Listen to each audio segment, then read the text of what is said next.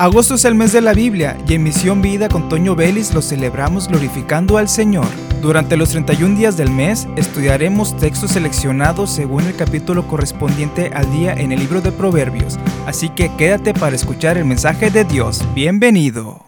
Bendecido día aquí en Misión Vida, bienvenidos todos. Ya estamos en el capítulo 13 de Proverbios, tremendas verdades que nos llega de parte del Señor para nuestra vida, para nuestro diario vivir. Comenzamos directo con el versículo 1. El hijo sabio acepta la disciplina de sus padres. El burlón se niega a escuchar la corrección. El hijo sabio. Creo que somos responsables de nuestras acciones, de nuestras actitudes y de nuestra manera de vivir. Los que aún gozamos del bien de tener a nuestros padres a la edad que sea es importante que reconozcamos la instrucción que nos da. Podemos ya ser mayores, pero podemos a veces ser burlones, como dice aquí, y no escuchar el consejo de ellos. Dice aquí que el burlón se niega a escuchar la corrección. Hijo, es que no está bien lo que tú haces. Sí, está bueno, papá, adiós, ya me voy a, a mi hogar, ya independiente. Pero pasan los años y ¿qué decimos? Papá tenía razón. En los momentos duros, papá tenía razón. Y ahora los que tienen, tenemos ese gozo de contar con los padres. Es tiempo de aceptar el consejo, de recibir el consejo, porque hay personas que necesitan del consejo de un padre y no lo tienen. Usted que tiene esa bendición, aproveche y disfrute del conocimiento de la sabiduría que hay en los padres. David Ormachea decía en un audio, que su mamá no le llega a él a los talones en cuestión de estudios, pero en cuestión de sabiduría, él no le llegaba a ella a los talones. Debemos de aceptar la disciplina, corrección de nuestros padres y también de quienes están sobre nosotros. ¿Tú qué puedes saber? Puedes decir, bueno, yo te estoy dando una corrección para tu vida, porque hablamos la palabra del Señor. El Señor nos ha llamado a predicar, a hablar y esto hemos estado haciendo, escuchar los proverbios, leerlos durante ya estos 13 días del mes. Y el Señor nos ha ido moldeando poco a poco. Hay tropiezos, pero tenemos la palabra de Dios, lo que hemos escuchado en nuestra mente, esa corrección y redirigimos el camino para hacer las cosas bien. Aceptemos la disciplina. Muchos burlones terminan en malos pasos, terminan lamentablemente en situaciones terribles, sin irnos tan lejos, desde la forma de gastar, desde la forma en endeudarnos, la pareja que elegimos y que nuestros padres nos dijeron, ten cuidado ahí, no está bien lo que está pasando, pero nos aferramos y nos burlamos, tú que sabes, eres un anticuado. Pero cuánta sabiduría hay en los padres que aman al Señor. Padres sabios que saben de lo que están hablando. Continuamos con el versículo 3. Los que controlan su lengua tendrán una larga vida. El abrir la boca puede arruinarlo todo, dice aquí. Sea prudente con lo que diga. Si va a hablar algo delicado, piense con quién va a hablarlo. Si a usted le confían algo, no lo exponga. E incluso los muchachos jóvenes que termina la relación con su pareja, no exponga las debilidades de la otra persona. Debilidades me refiero a las cosas que lo hacen sentir mal, las cosas a las que teme, las cosas de las que él se avergüenza de su persona, pero que usted le confió en algún momento, y usted va a entrar a alguna relación nueva, de noviazgo no ventile las cosas que se le confió, porque hay honor personal, hay valores, hay ética personal, y si su ética está bien cimentada en el Señor, no va a exponer ni se va a burlar de su anterior pareja frente a la pareja nueva, ni le va a platicar cosas tan personales. La va a dejar pasar, va a orar por ella, que Dios la bendiga, y usted como un baúl muy cerrado, se guarda eso y trata de dejarlo ahí encerrado, olvidarse, no tenerlo en mente. y no sacarlo a la luz. Porque somos confiables y dice aquí el que controla su lengua tendrá una larga vida. No hablamos, nos evitamos problemas de reclamos, nos evitamos problemas de consecuencias por nosotros hablar de más. Versículo 4. Los perezosos ambicionan mucho y obtienen poco, pero los que trabajan con esmero prosperarán. Hermano, usted que trabaja, que se esfuerza, que se levanta día a día, voltea hacia las redes sociales y ve personas en vacaciones y esas personas no trabajan y usted se desanima y dice, bueno, ¿qué estoy haciendo? ¿Por qué me estoy esforzando tanto levantándome temprano, saliendo tan tarde de mi trabajo y veo a estas personas en vacaciones y no trabajan? Bueno, ¿qué estoy haciendo? No, usted esfuércese y honre al Señor con su trabajo, que Él lo bendice, Él lo prosperará.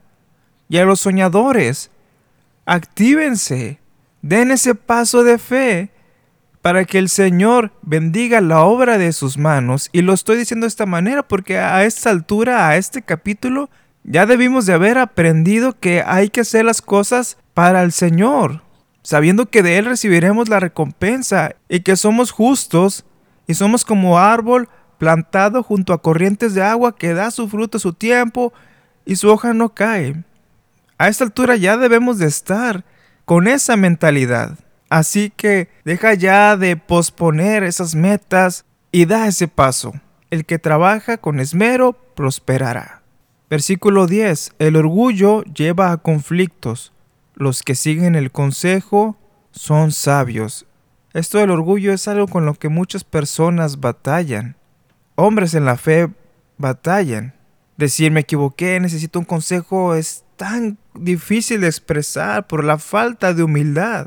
En las discusiones el orgullo no permite que reconozcamos lo que estamos haciendo mal.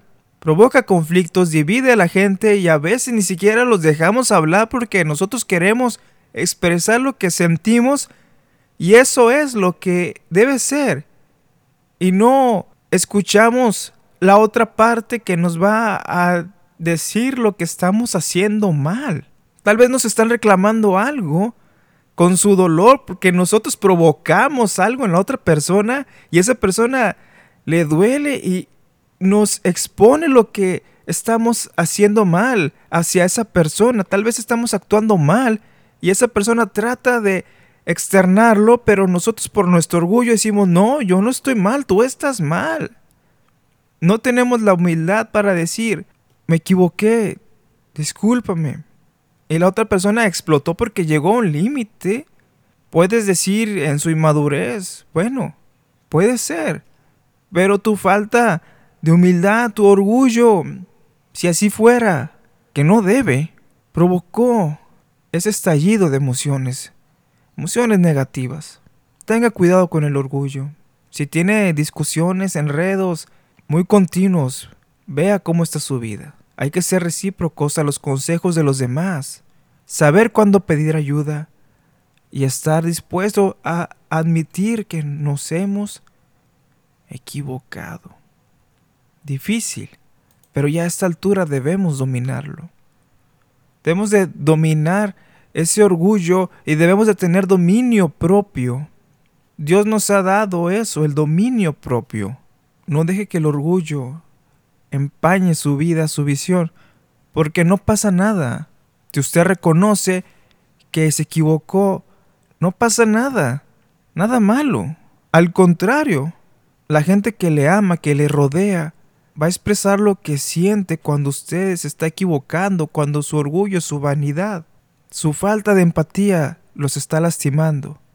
Y si se lo externan, si se lo reclaman, es porque a esas personas usted le importa y quieren arreglar las cosas, por eso se lo reclaman, porque quieren estar bien con usted. Y usted está haciendo algo que los está llevando al conflicto, pero como le aman a usted, como lo aprecian, quieren arreglar eso y que se detenga ya el orgullo en su vida.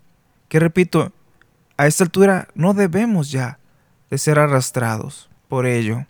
Versículo 19. Es agradable ver que los sueños se hacen realidad. pero los necios se niegan a abandonar el mal para alcanzarlos. Cambie su vida, dé un giro a su vida, que es bonito, es bonito tener sueños, pero es más bonito llegar a ellos, a sus metas, a los propósitos que nacen en su corazón, que vienen de Dios. Versículo 20, camina con sabios y te harás sabio, júntate con necios y te meterás en dificultades. Más que obvio, usted sabe qué amistades le convienen y cuáles no, así que vaya por las amistades que le convengan, que traen palabra, acciones que edifican a su vida. Versículo 25, ya para cerrar esto, los justos comen hasta quedar bien satisfechos, pero el estómago de los perversos quedará vacío. Los justos tienen agradecimiento, son felices con lo que tienen. Los perversos quieren más y más y más y más, nada les satisface, nada les llena, pero los justos están satisfechos porque el Señor está en su vida, el gozo del Señor es su fortaleza, Él llena cada parte de la vida del justo que no hay nada de necesidades que no se puedan suplir en la vida de él, hablando emocionalmente. Y si nos vamos al lado de la economía, cuando esta falte, Pablo dice, sé estar contento estando en escasez, así como en abundancia. Todo lo puedo en Cristo que me fortalece. Nosotros también tenemos el mismo Cristo que tuvo Pablo y nos da esa fortaleza. Los justos comen hasta quedar bien satisfechos. Somos agradecidos, tenemos del Señor la fortaleza y el aliento para salir victoriosos en esas situaciones difíciles y estar conformes y contentos con lo que el Señor nos da. Hay personas que son muy bendecidas económicamente y qué bueno. Otras personas están en dificultades pero no se están quejando que ellos no tienen, que el otro sí tiene. ¿Por qué a él sí le das? ¿Por qué a mí no? Ellos dicen, estoy contento con lo que tengo, pero me esfuerzo por tener más, claro. ¿Por qué? Porque no es como el perezoso, sino como el sabio que trabaja más y más con la mirada primero en el Señor y el Señor va bendiciendo, no se queda quieto, da a los demás y Él está satisfecho y se da su tiempo para adorar al Señor, para pasar tiempo con su familia y demás. El justo sabe que si en algún momento perdiera lo que tiene, sabe que la fortaleza del Señor lo hará decir, sabe que la fortaleza del Señor lo hará decir, glorificaremos al Señor, sea cual sea la situación en la que estemos. Y así terminamos el estudio de este día, día 13, capítulo 13, te invito a que te suscribas a este podcast y lo compartas a todos tus contactos. Búscanos en, en internet como Misión Vida con Toño Vélez. Hay más capítulos, están los spots de radio que pueden compartir a sus demás amigos, grupos en redes sociales. Y muchas gracias a todos los que han estado compartiendo hasta el día de hoy. A las personas que han estado apoyando con consejos para estos audios. Muchas bendiciones para ellos y estén pendientes que el día de mañana continuaremos con el capítulo 14. Bendiciones a todos.